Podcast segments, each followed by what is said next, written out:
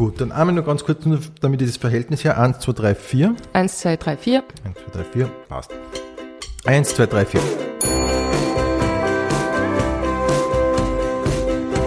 Pension Schöller.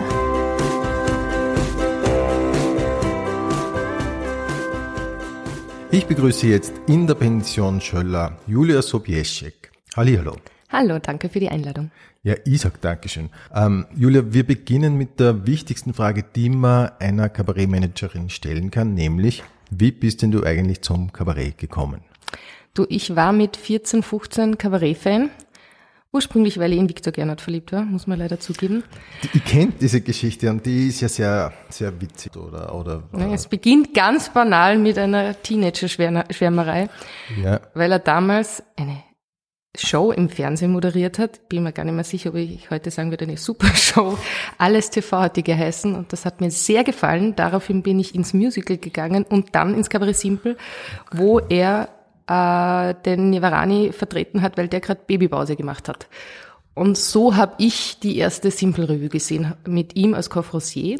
Und dann hat mir das Simple total getaugt und dann habe ich mich ur damit beschäftigt, auch mit der Geschichte. Da gab es ein Heftel im Simple mit der Geschichte und dann habe ich Biografien gelesen. Und von dem ausgehend dann habe ich geschaut, dass alles, was an Kabarett in Salzburg zu sehen war, alles, was auf Tour war, habe ich mir angeschaut. Also da bin ich allein hingefahren. Keiner meiner Schulkolleginnen und Schulkollegen wollte mitgehen. Das war eher uncool. Das wollte ich ja eigentlich auch äh, kleiner fragen. Ähm, war es speziell der Viktor Gernot äh, und hatte der angefixt oder war es dann doch relativ schnell das Kabarett? Weil es ist ja doch untypisch, oder in dem Alter, dass man so auf Kabarett hineinkippt. Du, es war dann relativ schnell das gesamte Kabarett. Also dann hat man das einfach getaugt. Dann habe ich halt alles, was irgendwie im Fernsehen war, wurscht, ob das MA 2412 war oder halt irgendwie Kabarettaufzeichnungen oder so, habe ich mir angeschaut äh, und damals noch VHS-Kassetten gekauft. Wow. Ja. Äh, und äh, eben alles, was in Salzburg oder Hallein war, in Hallein bin ich in die Schule gegangen, ich bin aus Oberalm, also im Tenningau, habe ich mir dann halt angeschaut und das war halt quer durch. Und dann habe ich relativ schnell Steinbeck und Rudle gesehen.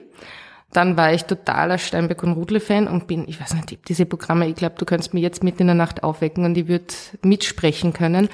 Habe halt mhm. alles hundertmal von denen angeschaut und dann bin ich auch schon nach Wien gefahren und habe dort mal Sachen anschauen dürfen, weil meine Mama mir erlaubt hat oder meine Eltern, dass ich mit 17, 18 nach Wien fahre. Da hatte meine damals beste Freundin einen Freund in Wien. Sie ist nach Wien gefahren, um ihn zu sehen. Ich bin nach Wien gefahren, um Kabarett zu besuchen. ähm, ich, für, für, mich tun Sie das mal zwei Fragen auch. ähm, hast du irgendwas unternommen, um Victor Gernert kennenzulernen, so als, so als Fangirl? Ich habe ihn ähm, einmal, wie er in kleinen Theater, glaube ich, es kommt mir jetzt zwar sehr klein vor für einen Victor Gernert, aber ich glaube im kleinen Theater habe ich ihn gesehen und das war aber schon Jahre danach, wo ich schon Kabarett-Fan war. Ich habe dann auch ja ab 15 bei einer Fotoagentur gearbeitet und für die Salzburger Nachrichten geschrieben und habe natürlich dann immer probiert, dass ich über Kabarett schreibe oder die fotografiere. Und da habe ich ihn, glaube ich, dann irgendwann fotografiert oder interviewt und habe ihm das erzählt. Nur eine, hat er gesagt. Also es war sehr ernüchternd. Na, es war sehr ernüchternd. Ja es war sehr gemein. Ja, ich finde auch. Man muss ihm das ein bisschen vorwerfen. Ja. Und dann habe ich eh schon die Maturaarbeit, also die Fachbereichsarbeit über Simple geschrieben und da habe ich natürlich dann ganz viele interviewt. Da bin ich halt, wie ich vorher gesagt habe, mit meiner Freundin jedes Wochenende oder jedes zweite sind wir nach Wien gefahren. Und ich habe Interviews geführt mit der Sissi Kraner oder so oder halt Amim Nevarani oder äh, den aktuellen, den damaligen. Und ähm, da habe ich dann einige kennengelernt. Habe immer die Victor Gernot Geschichte erzählt, weil es ein sehr schöner Opener war. dann habe ich mal das Simple Tattoo stechen lassen. Das war auch dann immer sehr, das hat auch sehr gut funktioniert, dass sie gemerkt haben, dass mir mit dem Simple ernst ist? Ja, aber die, erzähl doch ganz ja. kurz, weil das glaube ich, wissen ja die meisten auch nicht. Aber du hast auf deinem linken Oberarm Schulterblatt. Schulterblatt. Es ist, es ist, war mal ganz oben, jetzt 18 Jahre später ist ah, es ein bisschen overgerutscht. Und es ist jetzt nicht mehr rot-schwarz, sondern schon sehr verblichen. Ein äh, Tattoo-Artist, ähm, äh, ein Freund von mir hat jetzt gesagt, Julia, wir müssen das nachstechen lassen. Es schaut sehr, sehr verwaschen aus. Und nachdem heuer 110 Jahre simpel ist, werde ich das zum Anlass nehmen, dass wir den Bulli wieder Na, sie das aufpolieren. Ist das, ja. das ist doch super nett. Der Bulli ist äh, das, das Logo vom Simpel, genau, genau. Genau. Der rote Hund. Genau. Ähm, und wie warst du damals, ähm, Oder wie haben deine Freundinnen darauf reagiert, deine Freundinnen und Freunde?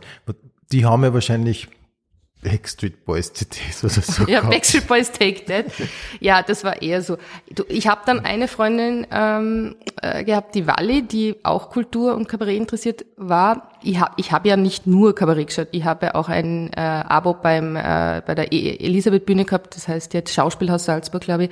Also es hab, ich habe mich schon mehrheitlich für verschiedene Kulturdinge oder Theatersachen interessiert, aber Kabarett war halt das Steckenpferd. Und es haben dann eh alle akzeptiert. Also es war jetzt nicht, also dass es jetzt irgendwie. Ähm, also du warst nicht der große Weirdo. Nein, ich glaube, ich war es davor und ich habe dann durch den Job bei der Fotoagentur und den Salzburger Nachrichten so einen ähm, Selbstbewusstseinsschub bekommen. Ich habe mir dann ja auch vom ich total braven Bieder ausgeschaut und dann habe ich mir die Haare kurz geschnitten und knallrot gefärbt. Ich habe dann zwischen 15 und 19 wirklich so Pumuckl-Frisur gehabt. Und dann war es mir irgendwie auch egal und dann habe ich ja auch meine Stars getroffen, weil für mich war das, also die haben ja ihre Stars nicht treffen können, ich habe meine Stars äh, schon treffen können. Für mich war es total was Besonderes. Aus heutiger Sicht denke ich mir, da steht der 18-Jährige, die sagt, boah, das ist so toll, was du machst. Die meisten Kabarettisten, Kabarettistinnen haben eher ältere Fans. Das ja. heißt, es war nicht so schwer, wie ich es mir damals, äh, stimmt, da, wie, wie, wie, besonders ja. ich es damals gefunden habe. Ja aus heutiger Sicht denke ich, man, die waren froh, dass da irgendein junges Mädel sie mit schwärmendem Blick anschaut und sagt, boah, das ist so toll, wie machst du das? Ne? Sicher, ja. sicher. Ich glaube, jeder wird sich freuen, glaube ja. ähm, ich, mich interessiert, ich habe ein bisschen jetzt überlegt, so im, im, im Vorfeld, ähm, weil mir die, die Geschichte ja so ein bisschen erinnert an die Geschichte von Thomas Stipschitz. Der war ja auch in seiner Jugend so Austropop und Kabarett-Fan, während alle seine Freunde und Schulkollegen äh, so Nirvana, äh, ganz typisch halt, Nirvana mhm. und Hardrock und so weiter. Aber du hast ihn nicht davon abbringen lassen, er nämlich auch nicht. Und ich, ich denke, dass so, so, äh, so Leute, die dann wirklich schon so bald wissen, das ist einfach meins und dabei bleiben, ja oft dann ähm, gerade deswegen, glaube ich, sehr erfolgreich werden. Danke, ähm, weil das bedeutet, du siehst mich als erfolgreich. Das ich freut glaub, mich natürlich. Bin ich nicht der.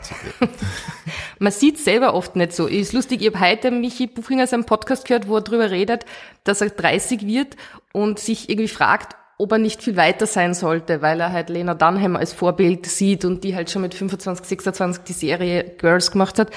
Und ich glaube, dass man selber immer das weniger sieht oder halt auch nicht so wahrnimmt und denkt, ach, ich hätte, ich sollte doch woanders sein, ich sollte doch viel mehr können, erreicht haben oder so, als es dann von außen wahrscheinlich ist. Weil ich ja. würde sagen, der Michi ist sehr erfolgreich. Ja, das wollte ich sagen, also wenn sich der Michi das denkt. Forbes Magazin 30 äh, under 30, das recht viel mehr geht eigentlich in dem Alter, glaube ich gar nicht.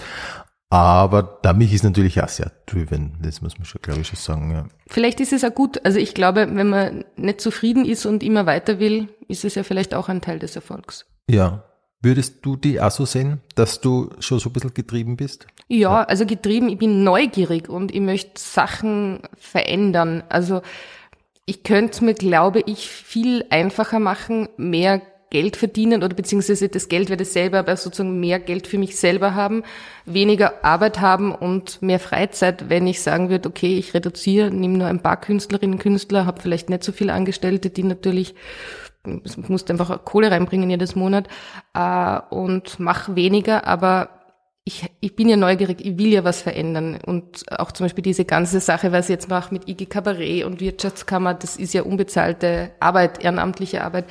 Und das macht aber Urspaß und ich finde es auch wichtig, dass man also was verändern will. Ich habe jetzt bei dieser Pressekonferenz, da wurde ich im Vorfeld gefragt von einem Journalisten, naja, Julia, aber die betrifft das ja nicht. Du hast ja Topstars, die sie super verkaufen, du hast ja keine Geldprobleme. Mhm. Ganz kurz, wir reden von der Pressekonferenz, die ihr vorige Woche gegeben habt in der Kulisse zur schwierigen Situation der Kabarettszene im genau. Allgemeinen. Genau, in der, der freien Szene. Also man, die Krise haben, glaube ich, alle Kulturinstitutionen in Österreich. Es ist lustigerweise ein sehr österreichisches und deutsches Problem. Die Birgit Denk hat erzählt, in Ungarn und äh, skandinavischen Ländern haben sie nicht das Problem, dass die Vorverkaufsstände bei 20, 30 Prozent. Und ja, habe hab ich auch spannend gefunden. Aber das zieht sich quer durch. Es ist natürlich nur so, dass die äh, ähm, Bundestheater natürlich einen längeren Atem haben, weil sie viel höhere Förderungen haben als die freie Szene. Und darauf wollten wir aufmerksam machen. Das war die Birgit Denk als Vertreter der Künstlerinnen und Künstler, die Alexia Oetzlinger als Veranstalterin, als Chefin der Kulisse und ich ähm, als Vertreterin der Agenturen. Und die Gabi Heine Schossig hat das mit uns äh, veranstaltet, die hat uns auch darauf aufmerksam gemacht, dass das Kulturbudget nächstes Jahr um 4,7 Prozent reduziert werden soll. Also nicht einmal, dass wir die Inflationsanpassung bekommen, sondern sie schneiden uns nur das Ober. Okay, okay. Ähm, wir kommen vielleicht zu dieser gesamten äh, Problematik, also zu dieser Thematik dann ein bisschen später noch. Du, warst ja... Du, Entschuldige.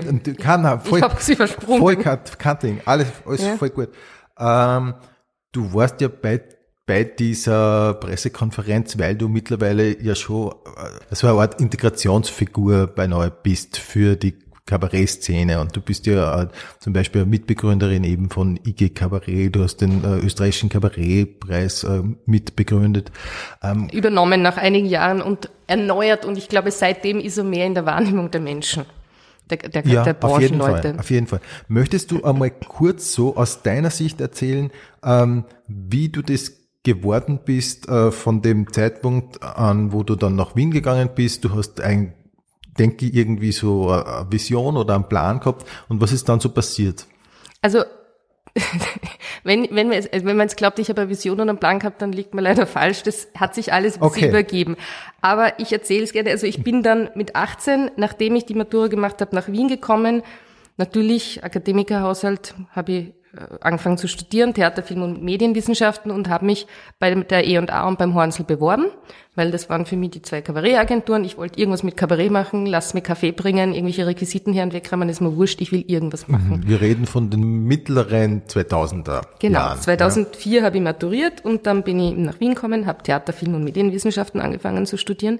Wie so viele. Cliffhanger natürlich war es nur der Anfang und beendet habe ich es nicht. Und habe dann eben bei der E&A und dem Hornsel mich beworben. Bei der E&A, die hatten oder haben noch immer die Homepage Kabarett.at. Da hat damals der Peter Blau Kritiken geschrieben und wollte jemanden zweiten haben, äh, der oder die die Sachen macht, die er nicht machen möchte, die prämieren, wo er sagt, das kann ich auslassen. Und dann ist halt meine Bewerbung gekommen ich habe natürlich meine Artikel von den Salzburger Nachrichten und so weiter beigelegt, um mein Portfolio zu zeigen. Habe damals immer gedacht, deshalb hat man mich ausgesucht. Nein, ich hatte ähm, neun Fotos dabei mit meinen knallroten Haaren, wo ich verschiedene Grimassen machte. Und der Peter Blau hat mir irgendwann gestanden, er hat das gesehen, hat sich gedacht, die ist lustig, dem nehmen wir. Was okay, man, so entstehen Karrieren. So, so entstehen ja. Karrieren, lustige Fotos. Aber gut, es sind halt immer die Bilder, die irgendwas verkaufen. Weiß ich jetzt nach vielen Jahren Pressearbeit auch. Gut, und dann habe ich da Kritiken geschrieben, immer das, was Peter Blau nicht machen wollte. Ich habe also die Grenze meines Fremdschämens sehr weit ausgereizt und sehr oft sehr gelitten. Das heißt, du hast viele Dinge gesehen, die dir selber auch nicht so gefallen haben. Ja, und die halt, man, wenn du das, also die hatten ja damals bei Kabarettät den äh, Anspruch, wirklich alle Premieren zu machen. Ach so, okay. Und da waren halt wirklich auch Sachen dabei, äh, du der erste im Alsergrund darf zum Beispiel jeder spielen und da war zum Beispiel ein Programm, das, das eben nicht gewusst, wie man das aussieht, ich habe nicht gewusst, wie man das kritisiert. Jemand, der über Selbstmord ein Kabarettprogramm geschrieben hat, über alle möglichen Arten des Selbstmordes. Im Publikum waren, glaube ich, ein paar Freunde von ihm und ich. Und du hast halt einfach das Gefühl gehabt, dass das Thema gewählt ist, weil er sich sehr viel damit beschäftigt hat. Das war halt eher, es hat die halt eher berührt und, und nicht zum Lachen gebracht. Du bist da drinnen gesessen und hast gedacht, pff, bitte, also das sollte, mhm. der sollte mit anderen Leuten reden und nicht auf einer Bühne stehen. Ja.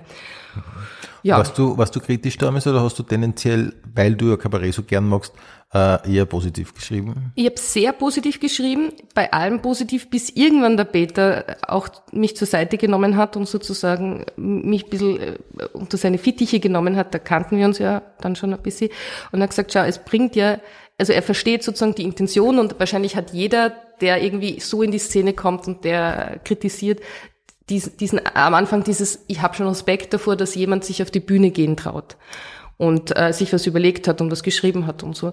Aber es bringt ja auch den Zuschauerinnen und Zuschauern nichts, weil es ist halt dann alles positiv und du kannst nicht mehr unterscheiden. Und das war dann der Beginn, wo ich dann halt auch kritischer wurde. Wobei dann relativ bald also man muss vielleicht nur kurz sagen, beim Hornsel habe ich dann die Tourbetreuung gemacht von Steinerhauer Henning von dem äh, Stück Freundschaft. Das war dieses SPÖ-Stück. Ja, genau. Mhm.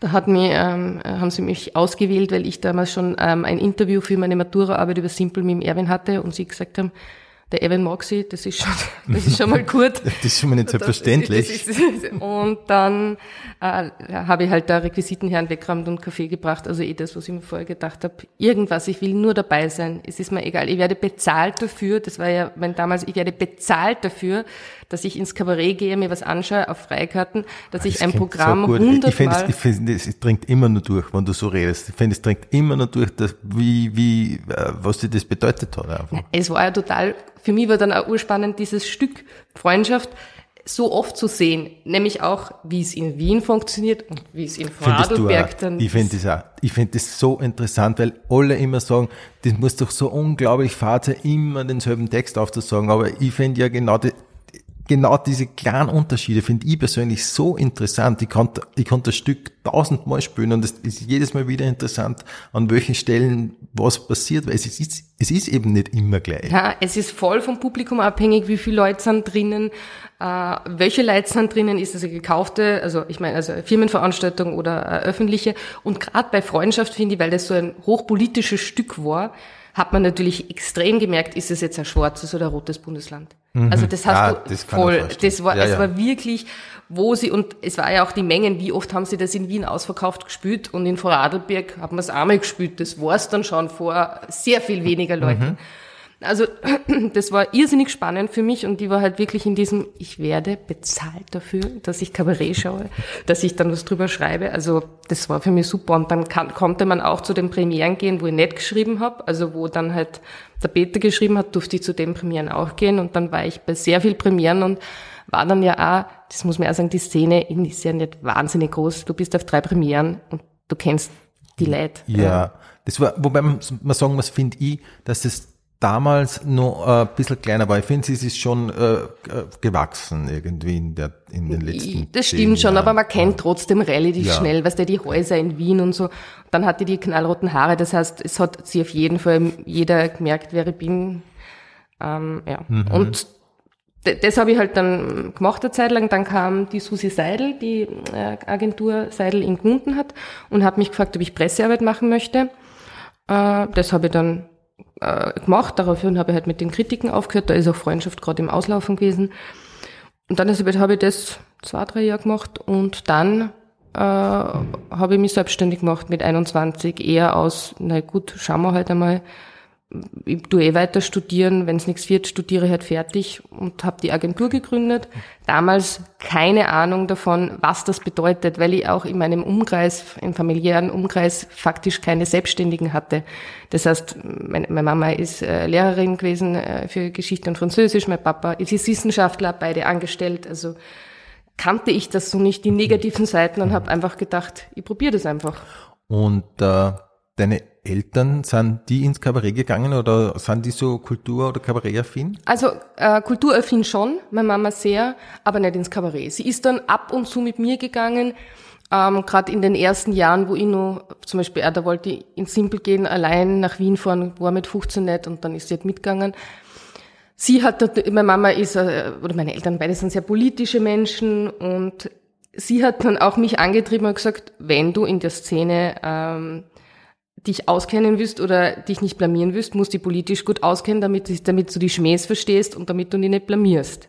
Und das war auch ein Grund, warum ich mich dann halt viel mehr mit Politik beschäftigt okay. habe. Ja. Aber das finde ich einen total netten Zugang eigentlich. Wenn man jetzt einmal nur kurz bei diesem Vergleich bleibt, mhm. Kabarett und Popmusik, dann ist es ja vielfach so, dass sich die Eltern denken, ah, diese Poster, die werden schon eines Tages wieder runterkommen und sie wird eines Tages wird sie dann schon äh, sagen wir mal, äh, Just studieren oder halt, oder, oder wie. Aber deine Eltern haben das unterstützt.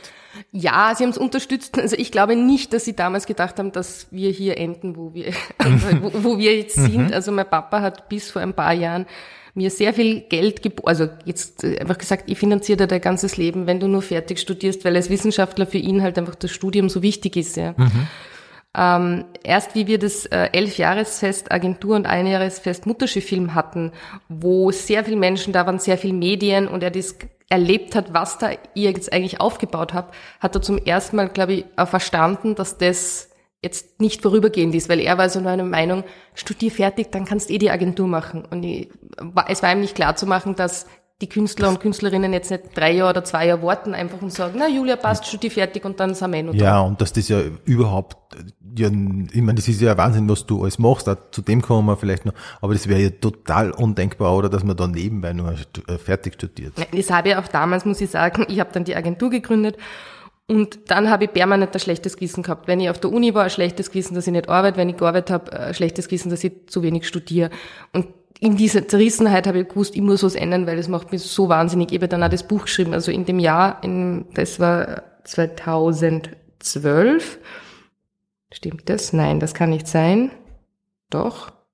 Kann, ja, das kommt schon hin. Mhm. Äh, ähm, habe ich die Agentur gegründet und das Simple-Buch geschrieben, weil dann aus dem, der Matura-Arbeit ein Buch wurde. Und unstudiert und das war einfach zu. Ja, und dann habe ich das Studium aufgehört. Ja, ist ganz klar. Ähm, ich habe unlängst mit dem, ähm, mit dem Günter Ball, mit dem Gunkel gesprochen und der hat ähm, gemeint, wie er so viel äh, dann in dieser Kabarettszene unterwegs war und so, äh, hat er sich irgendwann mal gedacht, naja, das könnte ich eigentlich auch. Und ich habe einmal, aber das ist schon wirklich sehr lange her, mit dem Georg Kornzler gesprochen und der hat mir gesagt, ähm, er ist eigentlich Kabarettmanager geworden, weil er in Wirklichkeit gern Kabarettist geworden wäre. Das wusste ich gar nicht von Georg. Es war bei mir auch so, und aber ich habe es genau, relativ schnell wieder, ich habe relativ schnell eingesehen, dass ich auf der Bühne mich sehr unwohl fühle. Aber hast du es probiert oder du hast offensichtlich mit dem Gedanken gespielt und hast du es wirklich probiert? Ich habe es nie probiert. Ich habe ein bisschen Schauspielunterricht genommen, wie ich äh, nach Wien gekommen bin, aber ich habe ja dann auch schon gemerkt, dass ich zwar immer den Gedanken habe, aber nicht diesen Schritt auf die Bühne mache, weil ich ungern auf, also weil ich wahnsinnig nervös auf der Bühne bin. Und was ich, was ich für mich zum Beispiel jetzt schon entdeckt habe, was mir Spaß macht, ist das Schreiben. Und das funktioniert. Also ich bin simpel ab und zu. Ich schreibe jetzt mit der Astrid äh, Aschenbrenner und der Magda Leb, schreibe ein Drehbuch. Also mhm. diese Sachen das interessiert mich, weil auch diese Beschäftigung mit dem Humor unterschreiben, das ist, das, das taugt mir. Aber ich würde nicht auf die Bühne gehen wollen, um es vorzutragen. Ich könnte es auch nicht, wobei ich jetzt natürlich, ich kann auf einer Bühne stehen und kann was oh, bei der Pressekonferenz was drüber reden, aber ich würde nichts äh, äh, kabarettistisches machen wollen. Ja. Mhm. Okay. Aber die, die kreativ, äh, die kreative Ader, die Kreativarbeit ist äh, nicht ganz beiseite gelegt. Genau. Mhm, okay. Wobei ich generell finde, dass man immer wieder unterschätzt, wie kreativ auch organisieren ist, finde ich. Weil ah, ja. du brauchst, finde ich, auch dafür äh, äh, im Hirn Kreativität, weil du ja, gerade wenn du irgendwas Großes in Kabarettpreis organisierst oder andere Events, ich mag jetzt nicht nur von meinen reden, dann brauchst du ja auch die Kreativität, weil permanent irgendwie Sachen passieren können, die unvorhergesehen sind und du ja permanent neue Lösungswege findest. Ja, das ist ein sehr guter Punkt. Stimmt eigentlich, genau. Ähm, du hast die Agentur gegründet und ja. dann, erzähl mal ein bisschen. Ich habe die Agentur gegründet, eben sehr naiv. Ähm, wundere mich heute, wie Künstlerinnen und Künstler mir mit 21 ihr Leben in die Hand geben konnten, weil man muss ja sagen, so, du, du gibst natürlich die, du gibst natürlich der Agentur einen Teil deines Lebens, du, du hängst davon ab, dass die Agentur gut arbeitet, weil du lebst ja davon. Das ist ja nicht nur, okay, wenn es nicht gut performt, ist wurscht, sondern da hängt ja dein Einkommen dran. Und also wenn, wenn also ich würde aus heutiger Sicht mein, mein Leben mit 36 keiner 21-Jährigen in, die Hände geben, aber ich bin vielleicht auch mehr Control Freak. Und es hat dann irgendwie, es hat funktioniert. Also es, ich, ich habe gar nicht gemerkt, es ist einfach eins am anderen kommen und es waren natürlich echt harte Jahre, wo ich echt wenig verdient habe, wo ich nicht gewusst habe, wie meine privaten Rechnungen zahle. Ich habe ganz am Anfang von meinen Eltern 10.000 Euro bekommen, von denen ich anderthalb Jahre circa gelebt habe, an anderthalb Jahre, bis halt die ersten Gigs reinkommen, weil das ist ja, man bucht ja an zwei Jahre im Voraus. Und ja, es war sehr lang, sehr knapp und dann habe ich natürlich relativ schnell nach drei Jahren in die erste Mitarbeiterin investiert erster geringfügig, dann immer mehr. Also ich habe auch permanent geschaut, dass wenn Geld reinkam oder ein bisschen mehr da ist, dass ich schaue, dass ich irgendwie was in die Firma reinstecke, also in Mitarbeiterinnen und Mitarbeiter oder halt ähnliches.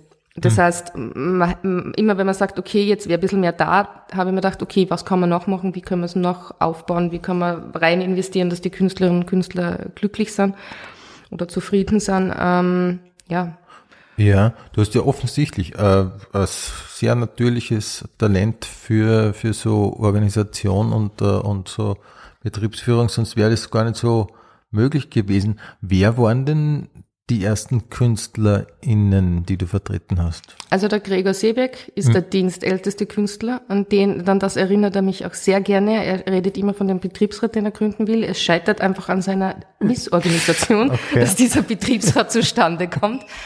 Ähm, und äh, der Werner Brix, der dann wieder gegangen ist. Und dann waren es Zier und Leb, wo jetzt die Magda Leb mit dem Soloprogramm noch immer da ist. Also Ja. Gregor und Magda, die ich jetzt ja auch fürs Doppelbuchung zusammengespannt habe und happy bin, dass das ja. so War das aufgegangen dein, ist. deine Idee, nur so nebenbei? Ja. Ah, super. Mhm. Ich habe ich hab irgendwie gewusst, also gewusst, ich weiß es ja nie, aber irgendwie gedacht, bah, das könnte sich gut ausgehen, die beiden, weil sie beide improvisieren, aber sehr unterschiedlich.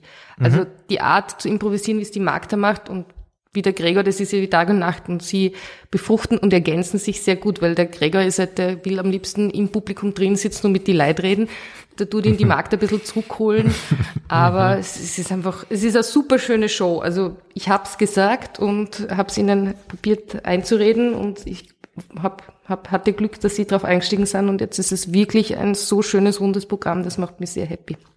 Ja, das glaube ich. Ähm, viele äh, KünstlerInnen haben ja gerade am Anfang dann so Vorbilder, denen sie nacheifern oder was zumindest dann irgendwie so ein Bild, also ein Leitbild dann oft ergibt, wo, woran man sich orientiert. Wie, hast du sowas gehabt oder hast du einfach so nach Intuition einfach deine Firma geführt?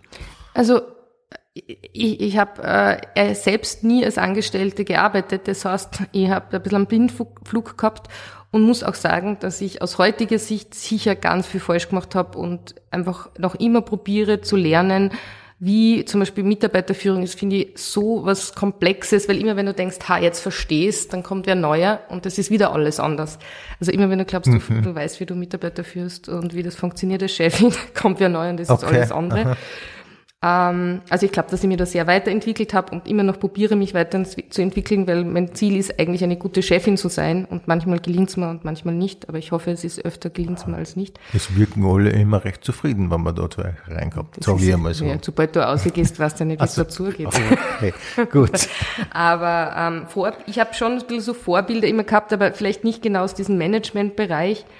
Ähm, ich habe zum Beispiel die Sandra Klingohr, die die Centrats führt, die früher beim ORF war, die habe ich halt im ORF gesehen als die für Kabarett zuständige, die habe ich einfach eine coole, taffe Frau gefunden. Einfach, das hat, das hat mich inspiriert. Oder ähm, auch die Kathi Zechner zum Beispiel, das sind äh, ich habe einfach coole Frauen gesehen, wo ich mir gedacht habe, okay, die ziehen ihr Ding durch, die sind äh, lässig. Also das hat mich eher inspiriert oder dann auch international, dann bin ich voll auf die Tina Fey und durch Saturday Night Live auf die Tina Fey rein, reingekippt und habe halt das cool gefunden, wie die das macht, äh, als, als erste Frau in vielen Bereichen, ja, Produzentin und so.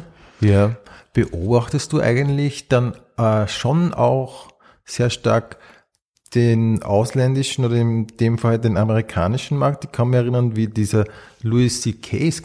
war.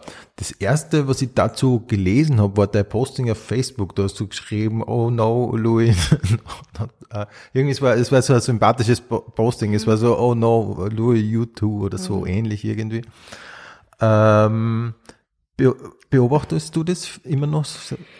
Also ich bin, also ich, habe immer mehr nach Amerika sogar als irgendwo in Europa geschaut, also weil es mir einfach, ich weiß es nicht, ich habe ganz, ich hab mit 18 schon diese ganzen Serien nur auf Englisch angeschaut und habe mich natürlich, haben mich Comedy-Serien am meisten interessiert. Und gerade zu einem Zeitpunkt wie bei uns zum Beispiel noch sehr wenig Frauen auf der Bühne waren, hat dort gerade begonnen, eben mit der Tina Fey, äh, der Amy Schumer, Amy Poehler, äh, dass viele coole Frauen, lustige Frauen irgendwie dann auch gefördert wurden, äh, zu sehen waren. Die erste Frau eben bei Saturday Night Live, die Weekend Update gemacht hat, war die Tina Fey. Dann selbst äh, Serien, Sitcoms produziert, geschrieben und so.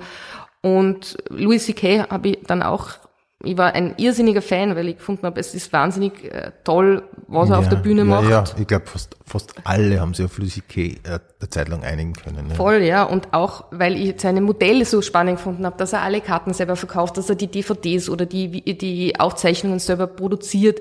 Das war halt für mich aus Management-Sicht auch total spannend.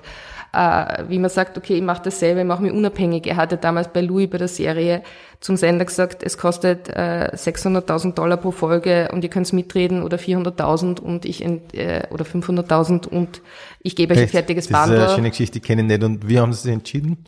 Nein, sie haben sich fürs Billigere, weil FX hatte damals wenig Kohle. Mhm, sie haben gesagt, mhm. das Billigere und er hat dann wirklich das fertige Bundle nur geben, also ohne Mitspracherecht und hat er einen Preis nach dem anderen gewonnen.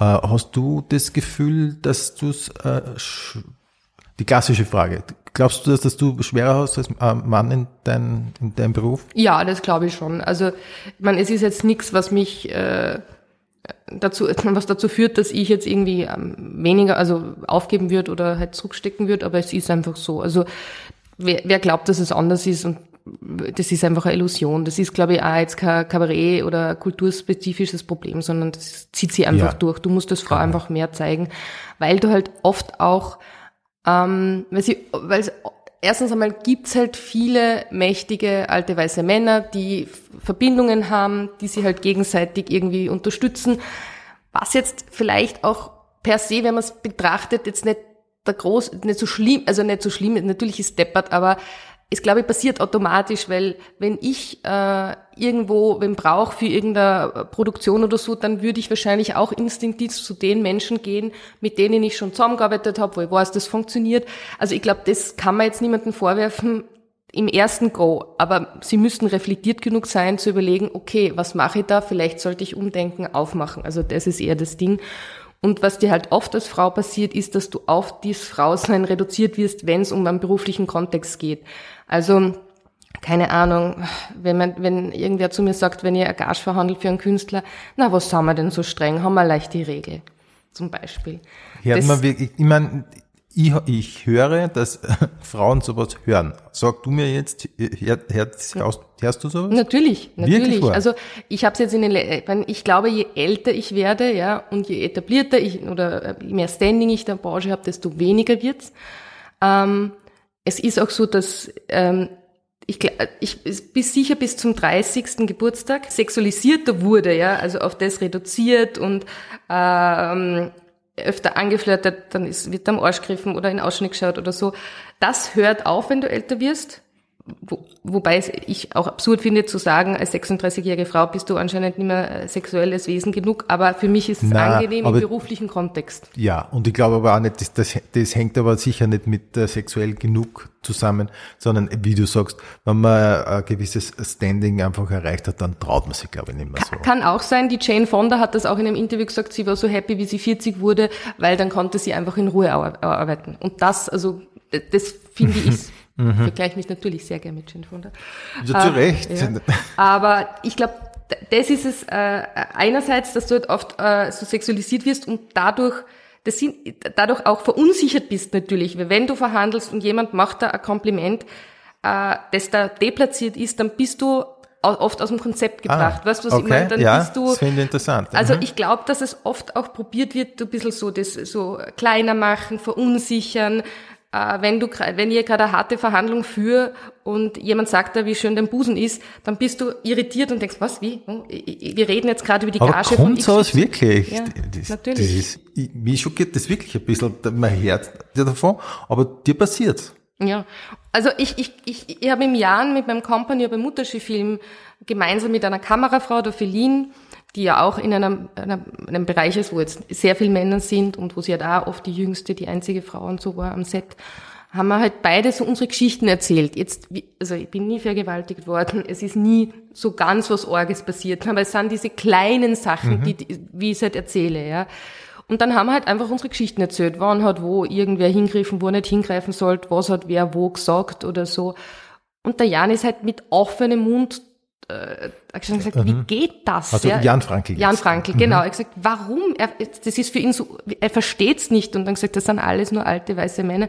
Muss man sagen, nicht nur. Also wenn ich mir jetzt vorstelle, dass das jetzt aufhören wird mit einer gewissen Generation, super, aber leider ist es so nicht. Es kommt sicher, äh, ich habe keine Zahlen dazu, also es wäre jetzt valide zu, äh, nicht valide zu sagen, sicher, aber mir kommt schon vor, dass es in meiner Generation weniger ist, aber mit gewissen Machtpositionen taucht es dann auch in meiner Generation auf. Ja.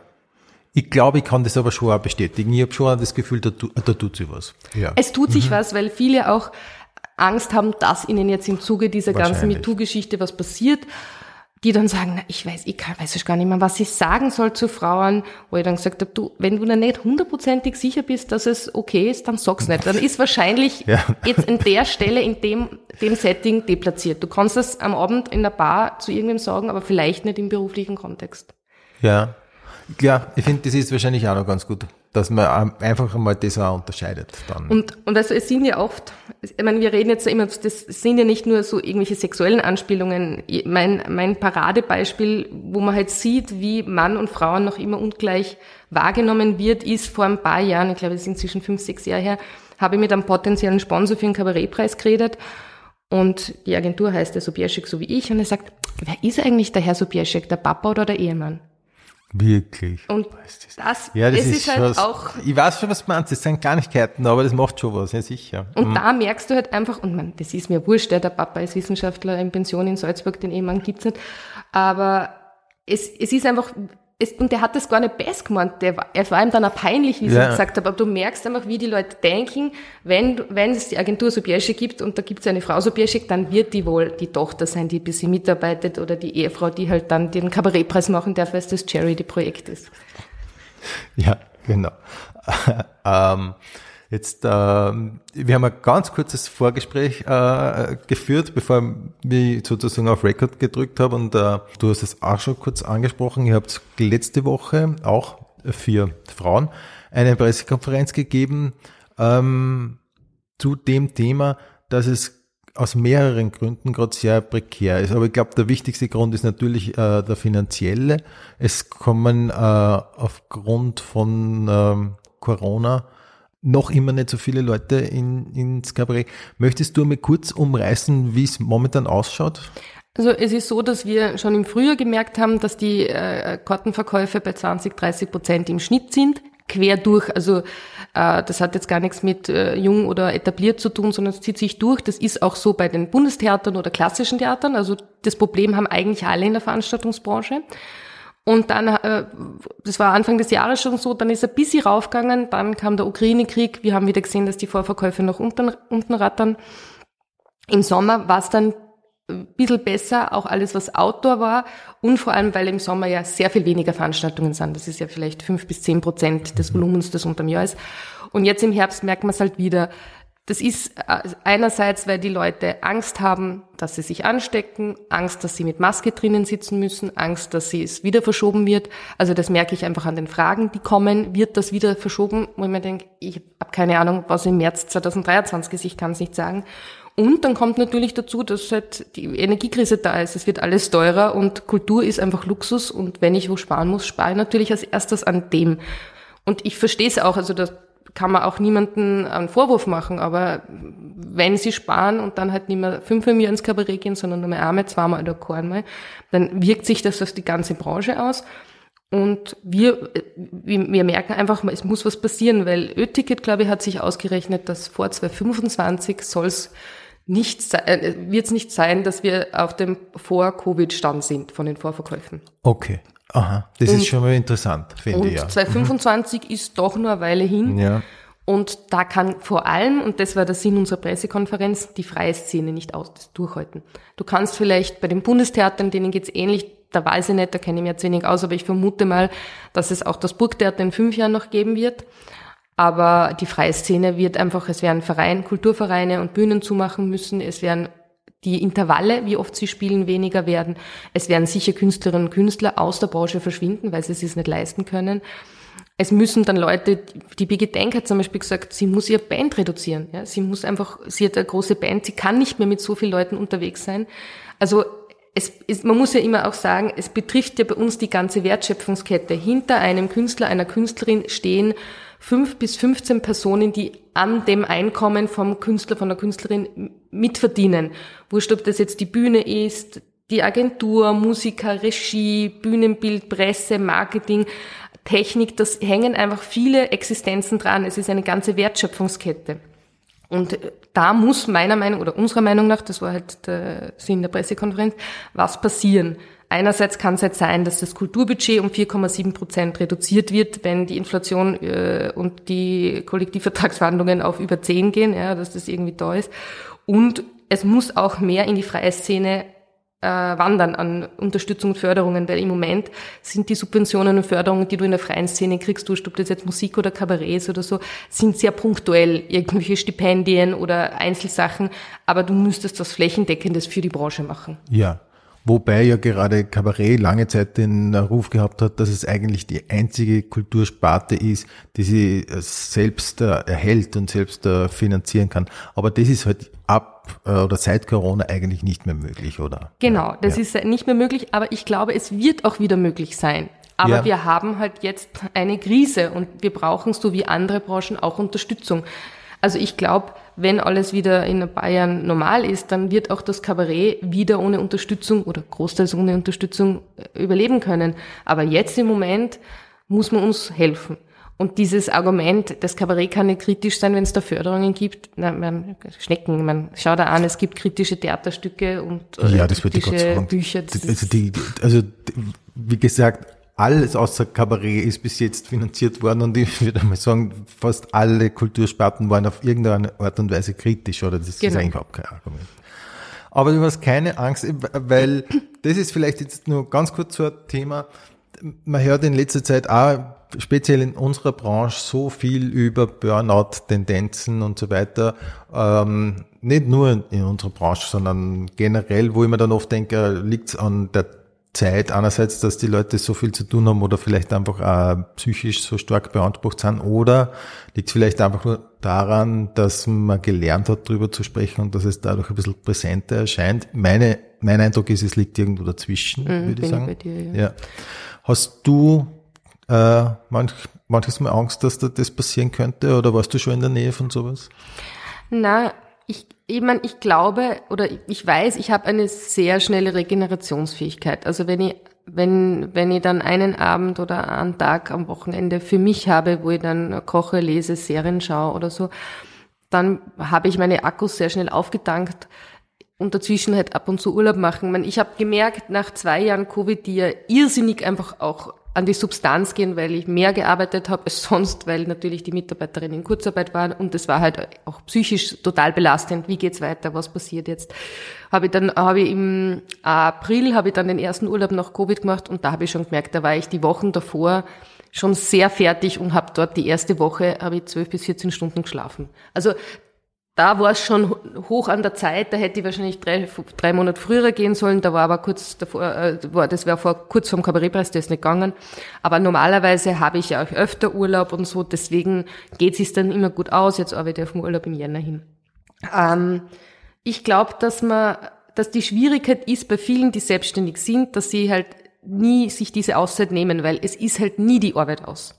Und ich glaube, man muss ganz bewusst sagen, ich gehe jetzt raus, ich lasse den Büro, äh, den Büro im Laptop, den Laptop im Büro. Äh, heute mache ich es nimmer, weil wenn du immer alles fertig machen wirst, wirst du nie fertig. Aber weißt du, das ist immer leicht gesagt, wenn es dann voll die stressige Zeit ja. hast, ist es halt Verstehe, verstehe. Ich habe da noch eine Frage stehen. Ähm, wenn du äh, dir die 16-jährige Julia vorstellst mit einem, ich nehme mal an, Viktor Gernot Plakat in ihrem. Gab's ja nicht, weil wer hat, gibt ein Poster von Viktor Gernot ins Bravo. Ein Rennbahn-Express wäre möglich gewesen, ja, finde ich. Aber sagen wir zumindest mit irgendwelchen Zeitungsausschnitten am Schreibtisch. Und du würdest ihr erzählen, ähm, dass sie in äh, 20 Jahren äh, in ihrer eigenen Agentur sitzt und äh, zum Teil die erfolgreichsten Kabarettisten äh, dieses Landes managt. Was würde die sagen, glaubst du? Ich weiß nicht, ob ich es damals geglaubt hätte. Ich hatte so einen Aha-Moment. Ich habe mir ja vor ein paar Jahren mit dem Nivarani ein Büro geteilt. Und Ja, es war immer so eine Überschneidung. Ich habe in der Früh angefangen und bin am Abend gegangen. Erst am Nachmittag hat er angefangen, hat in der Nacht aufgehört. Also wir hatten so ein paar Stunden Überschneidung und da hat er gerade der frühe Vogel, der frühe Wurm hat einen Vogel. Das Da- Buch hat er geschrieben, glaube ich gerade. Ja, so zu Kasten. Ich, Ja, genau. ich überlege gerade, aber genau, Ja. der frühe Wurm hat einen Vogel. Genau. Mhm. Und er sagt dann, ah, Julia, schau mal da, das ist eine neue Geschichte, liest die mal. Und ich sitze halt da im Büro und lese diese Geschichte und denke mir, alter Schwede, ich bin jetzt gerade die erste Person, die diese Geschichte liest. Vor zehn Jahren bin ich am Bühnendeal gestanden und gesagt, eine Verane kann ich ein Autogramm haben. Und das ist so ein Flash, der dann gekommen ist, wo man gedacht habe, uh, was ist in diesen zehn Jahren passiert und das hätte ich mir nie gedacht. Oder auch, man jetzt in der Stadthalle Pizzeria aus, 12.000 Leute singen jedermann mit. Ich bin drinnen gestanden, hab blärt, also geweint, äh, Tränen sind mir gekommen, Gänsehaut.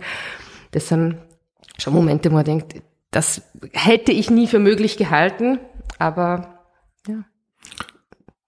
Wer weiß, was noch Klingt kommt. doch wunderbar. Ja. Ähm, Julia, wir nehmen auf am 27. September. Was war das letzte Kabarettprogramm, das du gesehen hast? Der Michi Buchinger in Graz. Ah ja. Ähm, wie viel schaust du selber immer noch? Viel zu wenig. Also dadurch, dass man dann doch viele Abendtermine hat, kommt man gar nicht mehr so viel zum Schauen. Also ich würde mir viel lieber mehr Sachen anschauen, aber oft ist es dann so, dass man was, der, dann hat man einen freien Abend, denkt sich, pah, eigentlich würde ich jetzt gerne daheim im Pyjama Ja. sitzen und lesen oder Serien Ja. schauen. ja. Ja. Was machst du dann, wenn das wirklich einmal vorkommt? Äh, ich habe an dieser Stelle immer ganz gern so Buchempfehlungen, Serienempfehlungen. Was, äh, was schaust du, liest du gerne in deiner Freizeit? Äh, ich lese, ich fange jetzt hoffentlich an zu lesen, Carrie Soto is Back von der, so, und jetzt fällt mir die Autorin nicht ein. Kann ich dir nicht helfen. Das habe ich, hab ich noch nie gehört. Na, das ist eine, ich ich find, wundert mich gerade, dass ich auf der Leitung stehe, weil ich von der ganz viele Bücher gelesen habe. Genau, Taylor Jenkins Reid, die hat echt viele coole Bücher geschrieben, ähm, die ich alle bis jetzt verschlungen habe und deswegen glaube ich, dass ich auch Carrie Soto is Back verschlingen werde. Lustig ist, dass der Michi Buching und ich sehr einen ähnlichen Buchgeschmack haben. Ganz viel von dem, was er liest, habe ich gerade gelesen oder werde ich in Zukunft lesen, weil wir wahrscheinlich beide dem Reese Book Club von der Reese Witherspoon folgen Den kenne ich auch, ja. Die sehr viel, also ich, hab, ich schaue gerade drauf, dass ich ganz viel Frauen lese. Okay. Und äh, hast du irgendwie so, so Genres, die da so gefallen? Oder äh, speziell würde mich interessieren, äh, was, ich habe jetzt den Namen nicht gemerkt, was schreibt die so? Es sind Romane, ähm, wo es meistens um coole, starke Frauen gibt. Also Also, im weitesten Sinn. Sie, sie hat auch ganz unterschiedlich, ähm, zum Beispiel The Seven, Seven's Husband, Husbands of äh, Evelyn Hugo, da geht es um eine Schauspielerin in den 60er Jahren äh, und ihre Ehemänner. Und dann kommt irgendwann raus, dass sie eigentlich nicht auf Männer steht, aber halt in der Zeit als Hollywood-Star geht sie das halt nicht aus. Dann hat sie äh, eins geschrieben, das als Oral History geschrieben ist. Äh, das heißt, warte mal, wo sie eine fiktive Band porträtiert als Oral History, also nur in Interviewform, das heißt Daisy Jones and the Ah, Six. das klingt aber sehr spannend. Ja, das ist, weil sie halt auch von der Erzählweise das immer sehr unterschiedlich macht. Und am Anfang tut es ein bisschen schwer, weil es halt alles im Inter in Interviewformat ähm, erzählt ist und irgendwann bist du drinnen und du denkst am Anfang, gibt's vielleicht diese äh, Band, gibt's die Ja. Daisy Jones, aber es ist alles nur gut. fiktiv, ja. Und äh, ja, sonst, ich lese auch urgern Mystery- und Crime-Sachen. Ähm, äh, von der Liane Moriarty zum Beispiel. Die schreibt immer so Mystery-Geschichten. Auch immer mit Frauenfiguren im Fokus. Ich lese irrsinnig viel Englisch, weil ich das Gefühl habe, ich kann mehr abschalten, weil es vielleicht weniger mit meinem Beruf zu tun hat. Ich glaube auch, dass es mir deshalb leichter fällt, privat zu sein und Freizeit zu haben, wenn ich Serien auf Englisch schaue. Ah ja. Weil wenn ich jetzt was Österreichisches oder Deutsches schaue, dann fängt das Arbeitsrad noch mehr an zu arbeiten. Wobei das natürlich auch beim Englischen nicht ganz ge äh, gelingt, das auszuschalten, aber es gelingt noch ein bisschen besser. Ja, okay.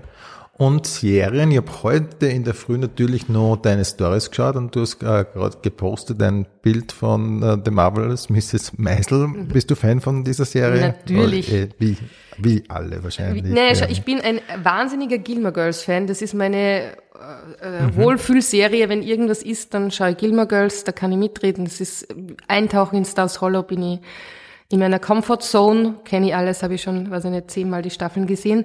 Und dass die Autorin, die Amy Sherman Palladino, eine Serie über eine äh, Comedian, eine weibliche Comedian äh, in New York schreibt, ist, also ich glaube, es wird in meinem Leben keine perfektere Serie mehr geben, als von der Autorin von, und Erfinderin von Gilmore Girls eine Serie über eine Comedian. Ja.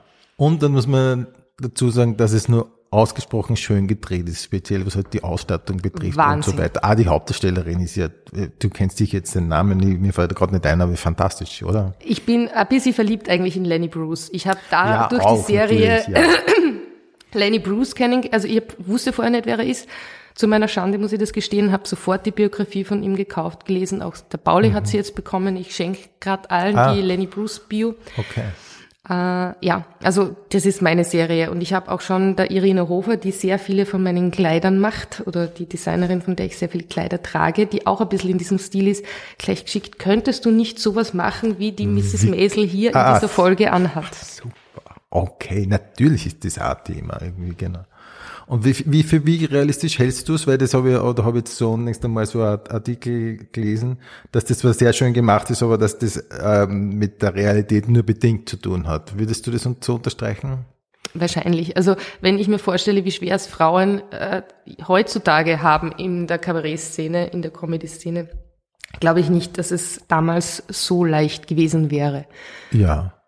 Und natürlich ist es auch so ähm, eine eine gewollte äh, artifizielle Note ist da natürlich auch drinnen, weil ähm, die, die, die das, das kann sich gar nicht ausgehen, wie oft sie die umzieht, zum Beispiel, denke ich mir manchmal. Es wirkt sehr anstrengend. Und sie schaut immer so Ja, schön ja, aus. Und Wahnsinn, ihre Mutter, also, Wahnsinn. es sind einfach, einfach die Figuren, ja. Es ist das ganze Ensemble. Ihre Eltern, Tony Sherlock, der den Monk gespielt hat, herrlich. Ein. Traum. Also es ist ein super schönes Ensemble. Ähm, ja. Äh, es ist einfach, es ist, man schaut es einfach gern. Wobei ich habe jetzt vor ein paar Wochen habe ich Hacks gesehen. Kennst du das? ja, ich glaube, das sagt mir jetzt nichts. Da geht's um eine, eine Comedian, die in ihren wahrscheinlich 60, die ist wahrscheinlich 60, 70 oder so, hat halt in Las Vegas ihre Show seit Jahr und Tag für dieselben Leute, hat auf dem Teleshopping-Kanal ihre äh, Linien, die sie verkauft, Schmuck und Mode und was weiß ich. Und die, die sollte halt ihren Slot in Las Vegas verlieren, weil sie halt langsam ein bisschen an Bart hat, ihr Comedy-Programm, obwohl sie eine Frau ist. Und dann gibt's eine junge äh, Autorin, die halt in ein, die äh, rausgeworfen wurde bei einer Serie, wo sie geschrieben hat, weil sie irgendwas auf Twitter ge äh, gepostet hat, was halt nicht politisch korrekt war. Und die werden dann zusammengespannt. Beiden wird eingeredet, sie helfen eigentlich der anderen Person. Und da clashen zwei Comedy-Welten aufeinander. Alt, jung, was macht man? Und das ist auch eine wirklich coole Serie. Klingt wirklich interessant. Hex. Hex, H-A-C-K-S. Zwei Okay. Staffeln gibt's. Ich habe sie verschlungen. Cool. Netflix, oder?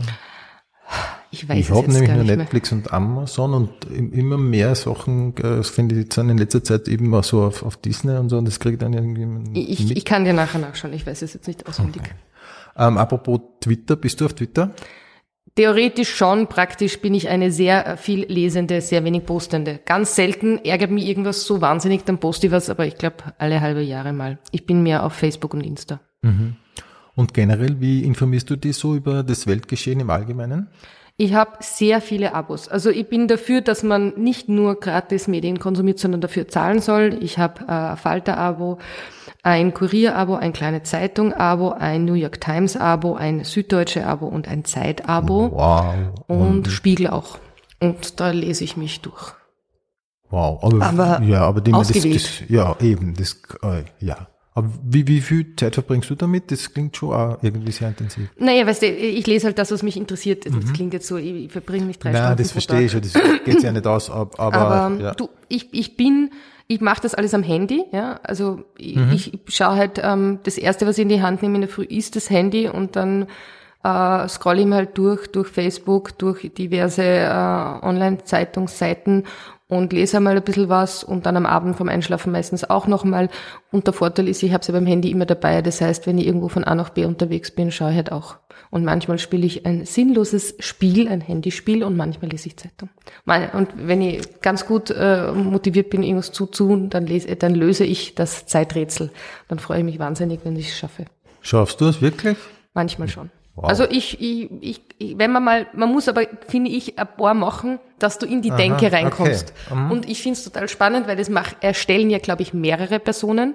Und du merkst richtig, das ist wieder die eine Person, die so denkt wie ich. Bei der fällt es ah. mir viel leichter. Also es Aha, kommt mir halt vor. Interessant. Mhm. Und kannst du, das ist nämlich überhaupt nicht meine Welt, aber kannst du ein Handyspiel empfehlen? Ich, ich würde keines der sinnlosen Spiele empfehlen, die ich mache. Ich mache irgendwas, was ich nebenbei tun kann. Also äh, dann die Leute glauben immer, nicht, jetzt sitzt da bei der Sitzung von der Wirtschaftskammer und spielt am Handy, aber ich tue es auch beim Serienschauen nebenbei, weil ich brauche noch irgendwas, eine zweite Ebene. Also mein Hirn ist unausgelastet, mhm. wenn es nur eine ist und ich spiele dann halt irgendwas, wo man es addieren muss oder strategisch irgendwas mit Zahlen oder so machen muss. Aha. Ich kann es dir dann zeigen, Aha. aber es ist jetzt nichts Aufregendes, aber es sind halt schon irgendwie ein bisschen strategische Dinge, die ich dann parallel mache zu dem, was gerade um mich passiert. Und es ist, mhm. wenn, wenn man mich spielen sieht am Handy, sollte man nicht glauben, dass ich unaufmerksam bin. Ich bin voll bei der Sache. Okay. Aha. Okay. Auf welcher Website verbringst du die meiste Zeit? Ähm, das ist eine schwere Frage. Auf wahrscheinlich, wenn Instagram als ja, ja, Seite wird es mhm. wahrscheinlich Instagram ja, sein. Ähm. Und New York Times Cooking. Echt? Mhm. Ah ja, richtig. Das weiß ich wiederum von deiner Instagram-Seite, dass du sehr gern und offensichtlich, zumindest optisch, sehr gut kochst. Ja. Ich, ich glaube auch. Ich bin sehr zufrieden und es ist sehr meditativ, wenn man vor sich hin schnipselt und rührt. Ja. Ist das auch sowas wie Handyspielen eigentlich für die? Genau. Also es ist wirklich, Aha. und es kommt meistens was Gescheiteres raus als beim Handyspielen. Okay. Sehr erwachsener Satz, aber mhm. es wird schon stimmen. Ja. Ähm, was ist die wichtigste Sache, die man lernen muss im Leben, die aber in der Schule nicht durchgenommen wird? Puh, die wichtigste Sache, die man nicht in der Schule lernt, die man lernen muss. Wie man sie selbst verkauft. Ja? wurscht, ob du selbstständig bist oder angestellt bist. Mhm. Du solltest wissen, was du wert bist und ähm, es auch kommunizieren können. Okay. Das ist schon wieder sehr erwachsen und sehr gut, aber ich glaube, das da hast du voll recht irgendwie. Ja, also ist, ja. ich sage nicht, dass ist, es nicht so leicht ist. Ist deine, ja, ist das, ist das deine Erfahrung halt einfach, ja. Würdest du sagen, dass du mittlerweile gut bist in dem? Ich werde besser, aber es fällt mir viel leichter, meine Künstlerinnen und Künstler zu verkaufen und das klingt jetzt so monetär, aber ich meine einfach nur, einfach zu sagen, wie super sie sind, als das über einen selber zu sagen. Aber ich lerne immer mehr, dass man das machen muss. Und vor allem, glaube ich, ist es etwas, was Frauen viel zu wenig machen und Männer fällt das viel leichter zu sagen, ja sicher kann ich das, natürlich gibt's mir das, ich mache das schon. Und Frauen, selbst wenn sie wahrscheinlich sogar besser geeignet wären, sind eher die, die sagen, na, also ich weiß nicht und vielleicht soll doch mein Chef, mein Kollege oder so das machen. Also ich glaube, zu wissen, was man kann, was man wert ist und das auch zu kommunizieren, ist etwas, was man nicht zu früh lernen kann. Mhm.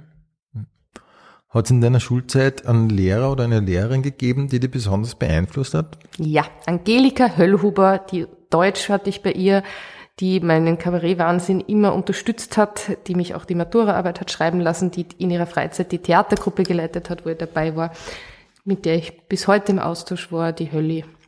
Auf Aha, jeden Fall. Das ist interessant.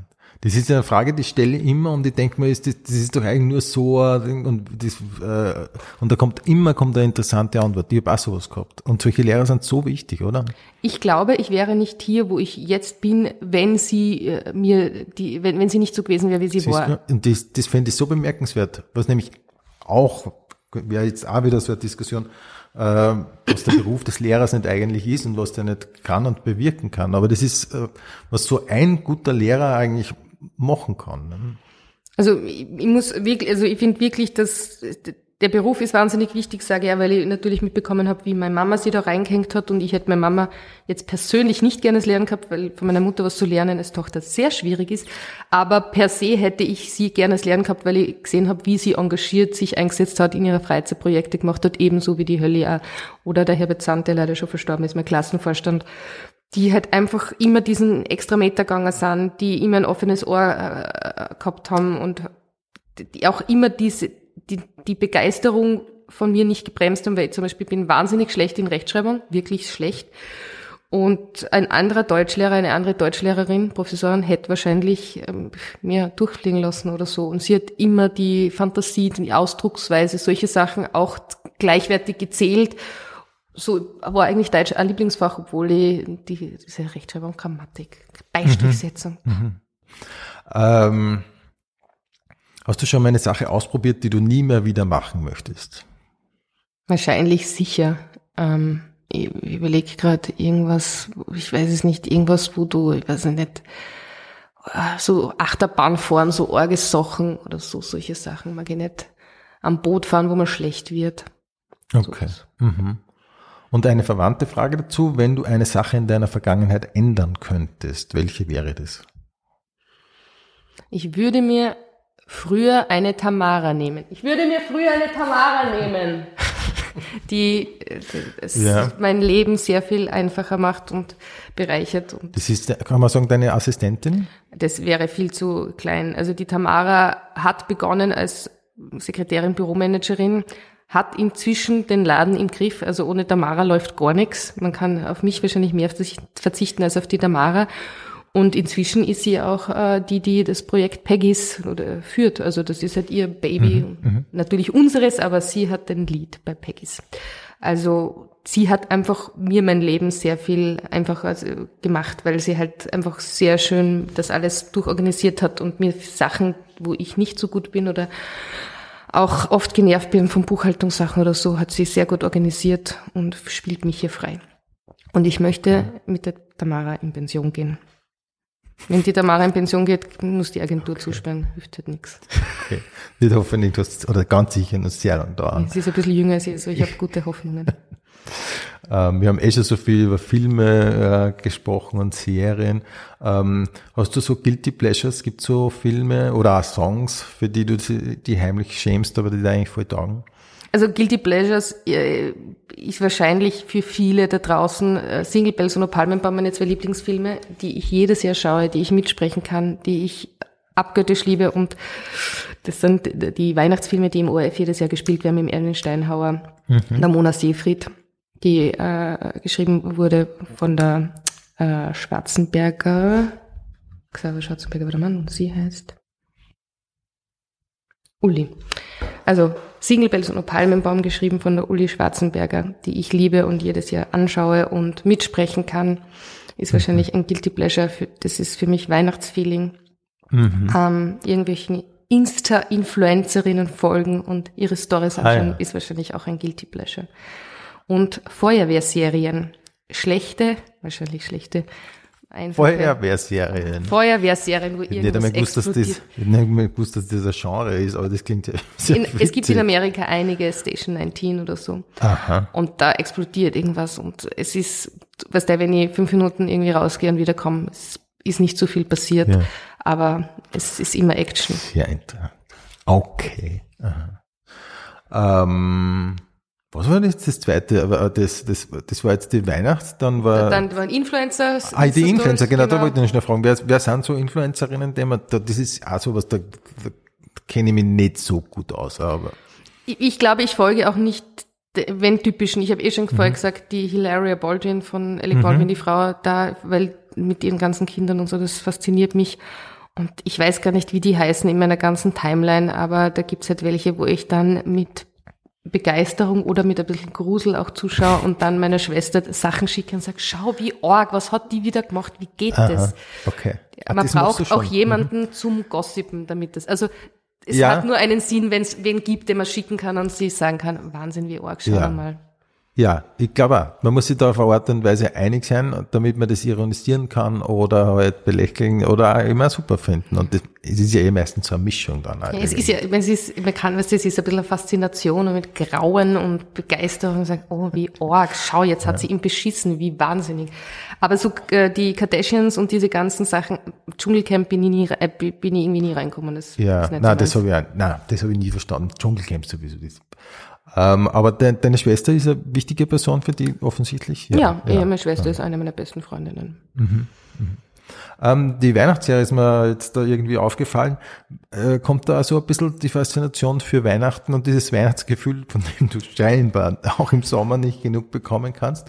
Äh, beschreib doch nur ganz kurz, und du hast so viele Projekte, aber beschreib doch nur ganz kurz uh, Christmas in June. Christmas in June war unsere 15 Jahre Agentur Sobieschek, 5 Jahre Mutterschiff-Film und Peggys Geburtsstunde äh, Party im Sommer. Wir wollten ein Sommerfest machen, weil es halt angenehmer ist und Outdoor schöner ist. Aber ich habe ja so gern Weihnachten und ich wollte ja so gerne eine Weihnachtsfeier machen und der Otto hat dann gesagt, naja, Julia, mach Christmas in June. Der Fertig. Otto, Otto ja, Jaus. Otto Jaus, genau. genau. Ja. Mhm. Und das habe ich für die schönste Idee ever gehalten und ich habe mich sehr ausgetobt. Wir hatten sogar einen Santa Claus, der in Badehose am Planschbecken gesessen ist und sehr viel Deko und ach, Weihnachten ist für mich das Schönste und ich überlege gerade, ob es sich schon ausgeht, dass man Ende Oktober schon die erste Deko anbringt bei mir im Haus, weil ich habe jetzt ein kleines Häuschen im Kleingarten oder mhm. ob man bis Anfang mhm. November warten muss. Okay, also du magst Weihnachten. Okay. Ich liebe Weihnachten. Also so, aha. Verstehe. Ich habe sogar so eine Frage da stehen, die störe ich sehr selten, aber dann äh, frage ich dir das, wie sieht ein perfektes Weihnachten aus für dich? Für meine Family ein sehr schön dekoriertes Haus und schön heißt in dem Fall kitschig und gib ihm und ein gutes Essen. Was glauben andere über dich, was nicht stimmt?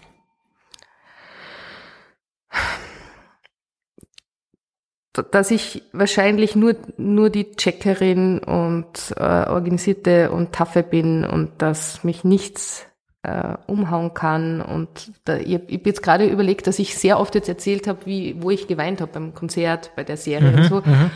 Und dann habe ich kurz überlegt, ob das was Negatives ist. Dann kam mir in Erinnerung, die, ähm, wie Hillary Clinton verloren hat, hat ihre Pressesprecherin geweint. Und dann war ihr das peinlich und die Hillary Clinton hat zu ihr gesagt, wir dürfen einmal weinen, weil gerade wenn was Schlimmes passiert, kann man auch Emotionen zeigen. Mhm. Aber vielleicht ist es auch das, dass ich wahrscheinlich für viele nach so halt nichts kann mir umhauen, ich bin so tough und super, aber natürlich haut mir auch was um. Das ist, halt, ja. das ist ja nicht schwarz oder weiß. Ja. Wobei, klar. das würdest du vielleicht eher sagen können von außen betrachtet. Ja, also von außen betrachtet wird die sagen, du hast schon den Ruf, dass du einfach eine Macherin bist, aber das bist du ja auch. Aber du hast eine sehr emotionale Seite auch. Ja. Kannst du Nein sagen eigentlich? Ja, schon. Bei, bei gewissen Sachen leichter, bei gewissen Sachen schwerer. Ja. Aber es schon, finde ich, also das war bei mir zumindest so, das muss man schon auch lernen, findest du nicht? Du hast völlig recht, ja. ja. Weil man, man gerade auch als Selbstständiger zum Beispiel oft denkt, ich muss jeden Auftrag annehmen, weil wer weiß, wann, wann, wann das dann irgendwann vorbei ist. Und das habe ich schon gelernt, dass die Sachen, wo ich ein schlechtes Bauchgefühl habe, ich auch Nein sagen soll, weil das, da kommt nur Blödsinn raus.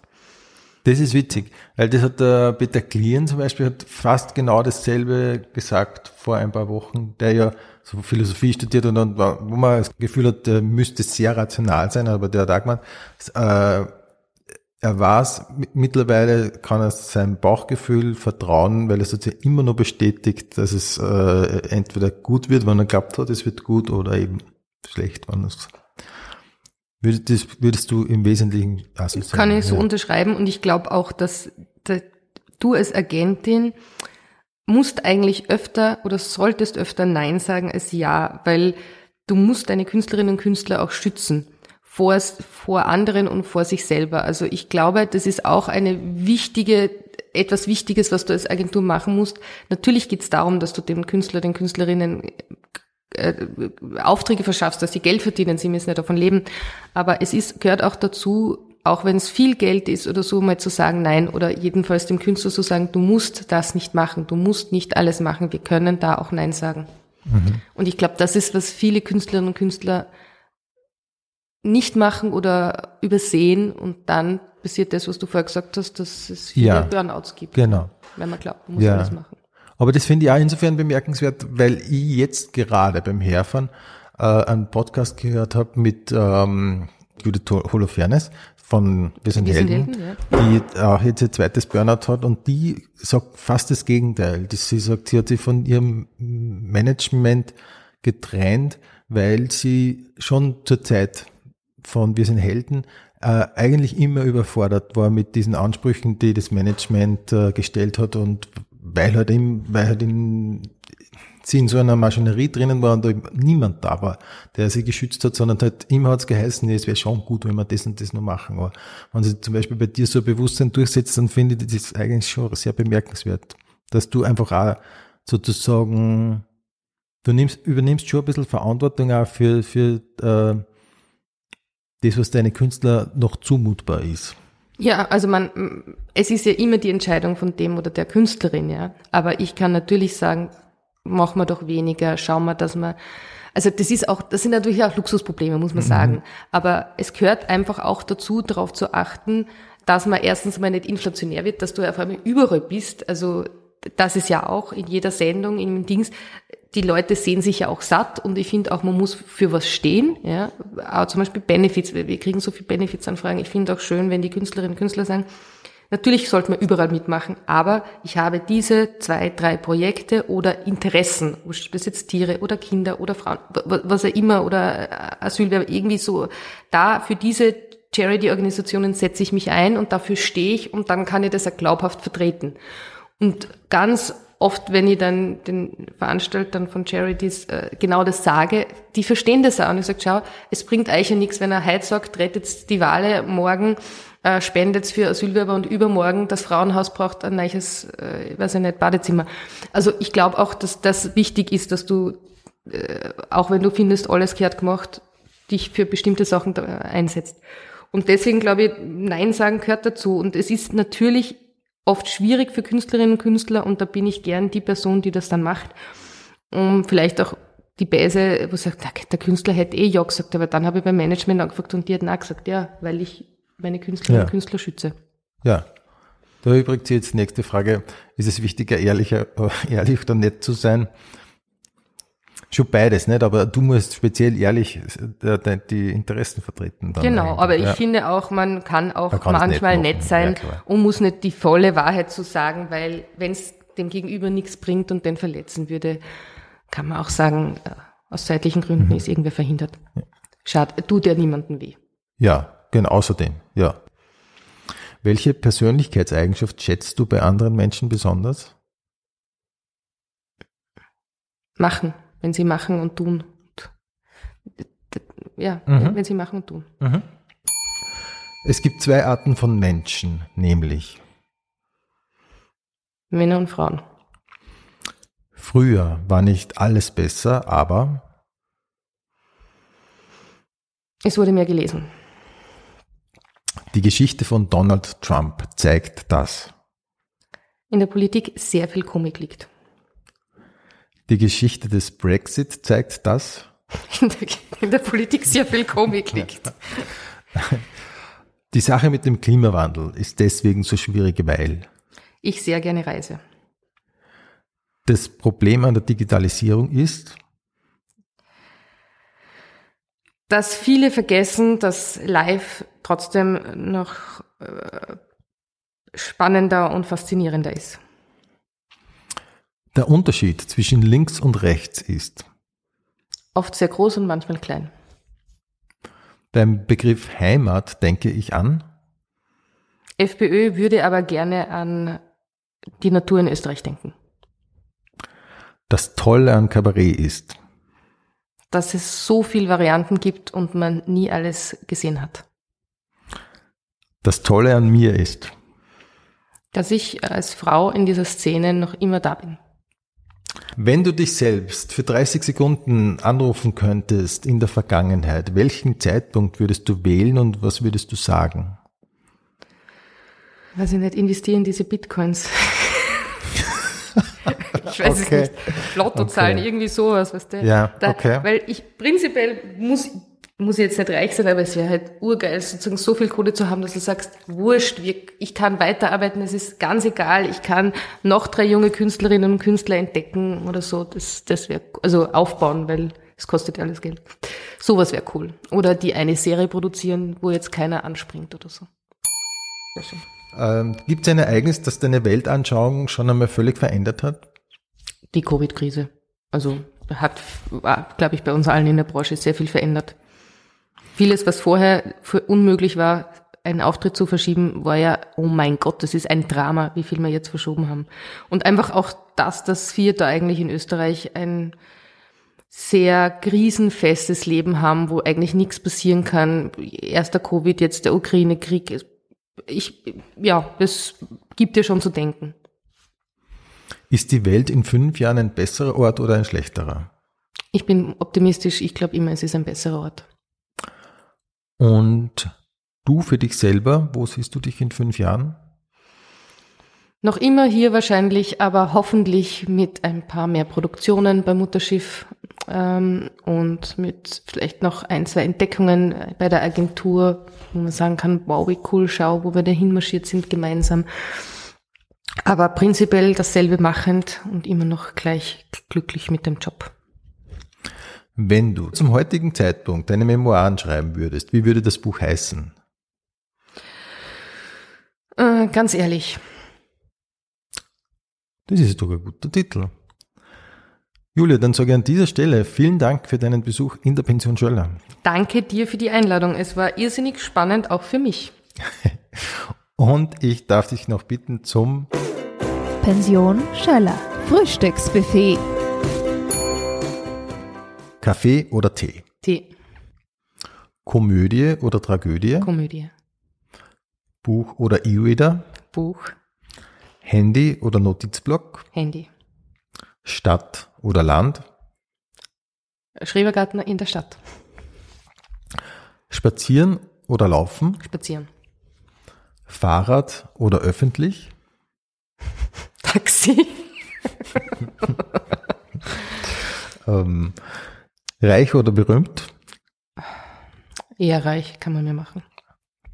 Kino oder Couch? Als Produzentin müsste ich Kino sagen, aber am Ende des Tages bin ich sehr gern auf der Couch. Chips oder Popcorn haben wir, glaube ich, auch schon fast. Popcorn, Mhm. Arthouse oder Blockbuster? mal so, mal so. Charlie Chaplin oder Buster Keaton? Charlie Chaplin, Romy Schneider oder Brigitte Bardot? Brigitte Bardot, Disney oder Marvel? Disney. Playstation oder Xbox? Keine Ahnung, ich kann beides nicht. Ähm, Aspirin oder Essigbatschel? Aspirin, Klavier oder Orchester? Klavier, Beatles oder Stones? Stones, Äh, Madonna oder Cindy Lauper? Cindy Lauper natürlich. Ähm, Taylor Swift oder Billie Eilish? Taylor Swift, Schweizer Haus oder Riesenrad? Riesenrad. Zuckerwatte oder Langosch? Äh, Zuckerwatte, Mit Koriander oder ohne? mit, Party oder Zaumsitzen? zusammensitzen, Weiß oder rot? rot. Fichte oder Tanne? Kann man nicht aus die Fichtenwipfel irgendwas kochen oder so, glaube ich. Wobei Tanne wäre für Weihnachten vielleicht eher, Eben. ja, Da, also eigentlich geht die Frage dahin. Ja, ja, Weihnachten. Okay. Ähm, Sternspritzer oder Strohsterne? Sternspritzer, Schokoschirmchen oder Geleringe? Schokoschirmchen, Lebkuchen oder Vanillekipferl? Lebkuchen, Karpfen oder Fondue? Fondue. Silvester oder Neujahr? Silvester, Neujahr geht's am meisten schlecht. Donauwalzer oder Radetzky-Marsch? Weder noch. Aha, okay. Neujahrskonzert oder Vierschanzentournee? Ich schau, ich, ich bin zu beiden nicht fähig. Ich, ähm, am Neujahrstag, das ist doch beide, also das ist, Ja. vier Schanzen ist doch am Neujahrstag. Ja, oder? das ist so, sind so vier ja, hintereinander. ich, Ja, sportlich bin ich gar nicht, also im Zweifelsfall das Neujahrskonzert. Aber Okay. Mhm. Okay. Aber generell bist du äh, ähm, musikalisch eher mit Popkultur, äh, äh, sagt man, Nee, äh, aufgewachsen. Schau, ich bin, glaube ich, das darf man da nicht laut sagen. Ich bin jetzt äh, ein, ich habe ein Shazam am Handy und mir gefällt ein Lied und ich ähm, Shazamme es und habe für jedes Jahr bis die letzten 10, 12 Jahre zurück eine eine Playlist auf iTunes, die nach dem Jahr benannt ist, wo Kraut und Ruben drinnen ist, aber das sind dann immer meine Jahre. Also wenn ich die ja? 2015er Ist doch super. Liste regel, ja. Und das sind klassische Sachen und das sind äh, Oldies und aktuelle Sachen oder zu Mhm. dem Zeitpunkt aktuelle Sachen drauf und wurscht, ob das jetzt Austropop oder Dings Mhm. ist, aber ich würde nicht sagen, ich habe das eine, das ist, und, äh, Okay, das ja. habe ich nicht. Und, das sind auch klassische Sachen, aber das sind eher so, der König von Thule ist eins der klassischen Lieder, die Mhm. ich sehr gerne höre, aber es ist sehr traurig. Okay. Und diese Playlist, weil mir das persönlich interessiert, äh, ist die dann geordnet oder, oder hört man das dann auch so Kraut- und Ruhm-mäßig? Es ist Kraut und Ruben, weil es immer, wenn was dazukommt, Kommt kommt eben, dazu. ja, und- und wenn manche Songs erst am Ende des Jahres hinzugefügt wurden, wandern sie dann zusätzlich noch in die neue Liste. Also wenn jetzt Mhm. irgendwann im November einen Song hinzufüge, wird er wahrscheinlich auf der 223-Liste auch sein. Ist das, weil das das Programm so macht oder machst Nein, weil du? ich das mache, Aha, weil ich mir denke, das habe ich noch nicht genug gehört, das ziehe ich rüber. Okay. Das ist ein gutes System, finde ich. Aha. Du wirst, es ist urlustig, weil du dann deine Liste hörst und auf einmal in der, in der Zeit bist und Mhm. Ja, ja, denkst, genau. ah ja, schau, da war ich mit dem zusammen oder da habe ich das gemacht, wie ich das Ah, gehört das habe. ist gut. Wirklich gut. Mhm. Ähm, mehr Geld oder mehr Freizeit? Mehr Freizeit. Hin zur Gefahr oder weg von der Gefahr? Weg. Gedanken lesen können oder unsichtbar sein? Unsichtbar. Fliegen können oder unter Wasser atmen? Fliegen. In der Ruhe liegt die Kraft oder in der Bewegung liegt die Kraft? Bewegung. Liebe mit Liebeskummer oder keine Liebe und kein Kummer? Ersteres natürlich. New York oder Los Angeles? New York. Italien oder Griechenland? Griechenland. Zelt oder Hotel? Hotel. Äh, Kamin oder Fußbodenheizung? Kamin. Übergangsjacke oder Frieren? Übergangsjacke. Haube oder Frisur? Haube. Worauf wartest? Oder morgen ist auch noch ein Tag? Worauf wartest Früh gehen oder bis zum Schluss bleiben? Ich würde gerne zu den Ersteren gehören, aber ich bin doch oft eine, die bis zum Schluss bleibt. Servus, Baba oder auf Wiedersehen? Baba. Bussi Baba. Pension Schöller. Infos und Bilder findest du auf Facebook und Instagram. Alle Live-Termine von Rudi Schöller auf rudischöller.at.